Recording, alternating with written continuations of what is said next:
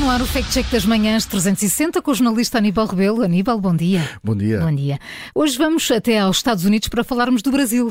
Espera lá, os Estados Unidos, falarmos do Brasil por causa de Bolsonaro. É isso Ah, mesmo. está explicado, É, já percebi. É, é tudo porque há uma publicação nas redes sociais que dá conta de que o hospital em Orlando nega que Bolsonaro tenha lá estado internado. Ora bem, estamos a falar eh, do antigo presidente do Brasil, eh, que estava nos Estados Unidos quando houve a invasão eh, em, em Brasília e já estava nos Estados Unidos quando foi tomada de posse Lula da Silva.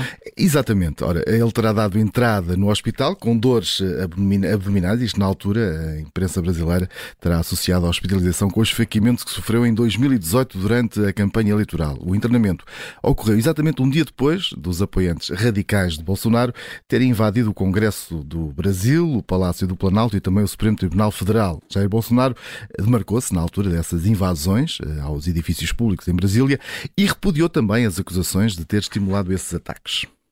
Ora, na sequência disso, Bolsonaro até fez uma publicação com uma fotografia eh, deitado numa cama do hospital, onde agradecia as orações e as mensagens. É, é uma foto onde o próprio Bolsonaro afirma estar debaixo hospitalar, em Orlando, nos Estados Unidos. Na fotografia não há nenhum elemento que identifique o hospital. Alguns jornais tentaram fazer essa confirmação. Por exemplo, o jornal Estado de Minas revela que tentou perceber, através da unidade de internamento do hospital em Orlando, eh, se o antigo chefe de Estado brasileiro tinha ou não recebido assistência médica naquela unidade. Os serviços do hospital negaram, na altura, ter um paciente com o nome Bolsonaro. Pois, pode ser essa, de facto, uma, uma, uma das bases eh, para essa publicação que anda por aí a circular nas redes sociais.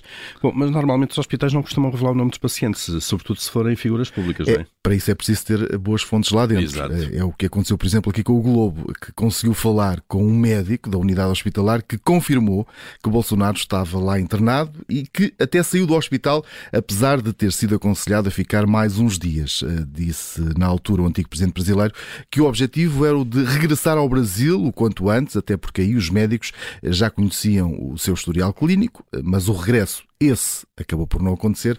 A justiça brasileira está nesta altura a investigar uma alegada participação de Bolsonaro num eventual golpe de Estado. Então, Aníbal, vamos ao verdito final? Ora, vamos eh, olhar para, para, estes, para estes dados e a partir daí percebemos que, eh, apesar de alguns órgãos de comunicação social não terem conseguido confirmar que o Bolsonaro esteve internado num hospital nos Estados Unidos, certo é que outros o conseguiram fazer.